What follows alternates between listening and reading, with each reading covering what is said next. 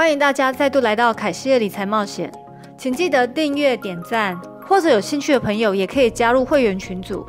凯西的美股大家庭，欢迎你们加入。里面呢会有会员的专属群组，还有会员专属的视频，跟会员专属的社群。如果想要了解当中的差异性呢，可以去看第六十三集，我在这边就不再重复了。当初凯西会做视频分享给大家，最主要的是因为我想要做不同公司的分享，特别是一些科技产业，所以呢，我才有先去做这些视频跟大家分享。我的目的呢，其实也不是要大家去追买这些股票，不管大家有没有购买这些股票呢，都不会对我个人造成任何的影响。但我不希望大家去追高，最希望呢，大家能借由的影片呢，学会如何独立思考，去判断哪些公司对你来说是比较有价值的，你也了解。并且呢，从当中获得成就感，在等待最好的时机去购买。上一集介绍第六十二集的，最近美股新的一年开始呢，就令人感觉焦躁不安。目前美国政治的因素，还有疫情的原因，目前呢感染人数也越来越高了。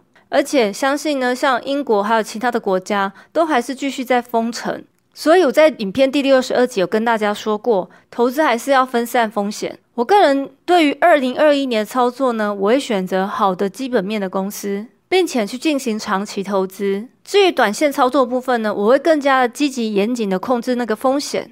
上一期的影片呢，凯西有和粉丝一起去买包，如果没有看过的人，请不要错过哦。谢谢大家。毕竟呢，每个人对喜欢的东西不同，金钱如果能用你心爱的方式呈现，我觉得也是不错的选择。今天我想聊的是 ARK 的方舟基金，相信呢之前有看过我对方舟基金的介绍，应该不陌生。我对股票代码 ARKG 的方舟基因改革的 ETF 相当有兴趣，所以呢，我今天要聊这一档 ETF。ARKG 呢专注于生物技术的行业，生物技术的行业呢里面包含的研究。开发和生产一些保健食品，以及源自生物体和产品的疗法公司。由于呢，许多生物技术公司呢，都还是很小的初创企业。干妈认为，方舟基金的分析师在分析这些公司的时候，这些公司呢，都还在研发的阶段，很多技术呢，还没有很成熟，甚至可以说是一个未完成体，而是在进行式当中。但随着时间发展，实际上这些创新的公司也一直跟随着成长。干妈觉得这些公司呢，和方舟基金是有很美的互动。这到底是怎么说呢？因为对方舟来讲呢，他们也是在教育这些创新者，关于这市场未来呢可以成长到多大，让这些公司呢能快速进入他们的作战位置，而这些公司呢也能开始进行了战斗的考验。在这个开发的当中呢，他们其实也会反馈一些讯息给方舟基金，知道是否呢方舟做出错误的假设，或者是这些基因公司真的拥有这些技术吗？如果在这些产品中开发成功的话，那么收入和股价也会随之飙升。其实成长和风险是并进的。ARKG 的资产呢，其实大部分集中在一些非常有前途的技术上和公司，例如 CRISPR。CRISPR 是一种简单且快速的编辑基因技术，可能用于去除、插入或破坏人类、动物和植物的基因里。透过患者的细胞直接进行基因的修复。CRISPR 被用于可治疗遗传性的基因疾病。骨髓干细胞的基因编辑可以潜在的治愈一些血液的基因疾病，包含连状性的细胞贫血。或者地中海贫血，在美国跟欧洲目前还在实验当中。通过人类对 T 细胞进行改造，以对抗癌细胞。CRISPR 也能潜在用于一些癌症当中。目前一切都还在实验阶段。CRISPR 其实有潜大而且巨大的用途，在于未来的人类基因改革上。这也只是 ARKG 投资的一部分。这些公司呢，其实还是有不确定因素。如果临床实验失败，或者实际技术没有办法应用在现实的生活当中的话，股价呢势必会反应，也有可能这些基因编辑呢产生不良的副作用，使整个过程失败。这些事情其实都是有可能发生的。这种未知呢是属于高风险，但也相对带了高回酬的回报率。所以在打算投资之前，一定要想清楚。截至目前为止呢，ARKG 的表现由于同类基因和生物科技的 ETF，不过在 ARKG 里面其实有很多持股，财务呢大部分表现不佳，像是 Invite。不过人类也因为这次疫情的关系，让大家觉得医学的突破是很重要的。目前到二零二一年呢，ARK 有五十一档股票，去年到现在都变化很大。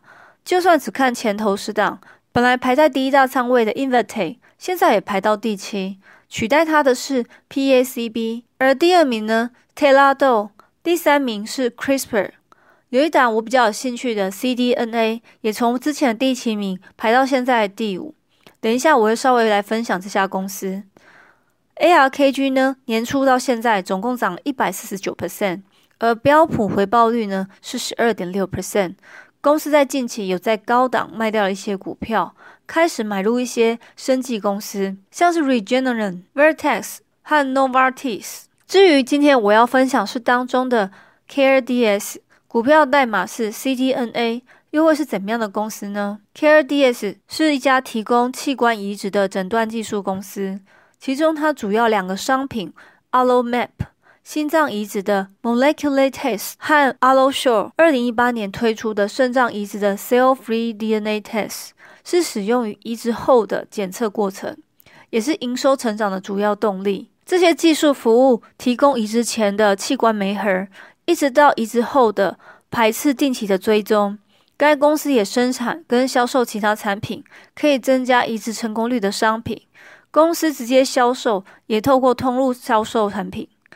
目前 CNDA 是器官移植的领导者，该公司领先产品已经在美国九十 percent 以上的移植中心使用。KRDS 的优势在于拥有经验丰富的临床，并且获得 FDA 批准的非侵入式的。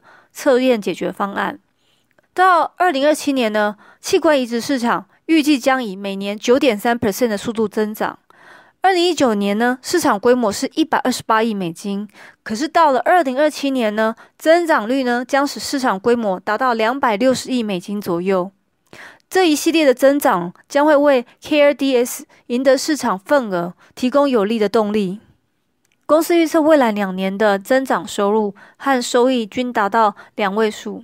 这家公司和其他一次性的基因检测公司不同，因为呢，病患在接受新的器官移植后，需要长期的追踪，看是否有产生排斥性或任何其他的问题。这样呢，他们就必须使用到 CareDS 的服务。所以，公司的商品是有回购性的。如果公司的股价有拉回呢，我会考虑单独进场。干妈也说过，持有 ARK 的基金是要以五年为一个周期。我个人觉得呢，投资是需要时间的，不能急着想要放着，明天就会大涨，没有什么涨又要卖掉去找别的新股。这就好比你交男女朋友，大家需要时间和相处去观察对方，知道对方到底是不是适合自己，不能说没有几天就否定对方了，是吧？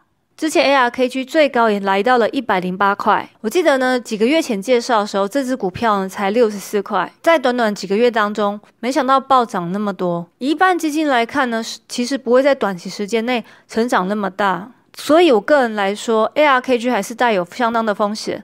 股价如果超过一百呢，我绝对不会追买。我暂时呢在九十二有开一个小仓位，我会在等待其他更好时机再买入。如果没有的话，我可能暂时就不予理会了。毕竟呢，机会是等来的，不是我冲进去追来的。本期的分享就到这边结束，希望新的一年大家一切顺心平安，也麻烦大家要记得订阅点赞哦，谢谢大家，我们下期见，拜拜。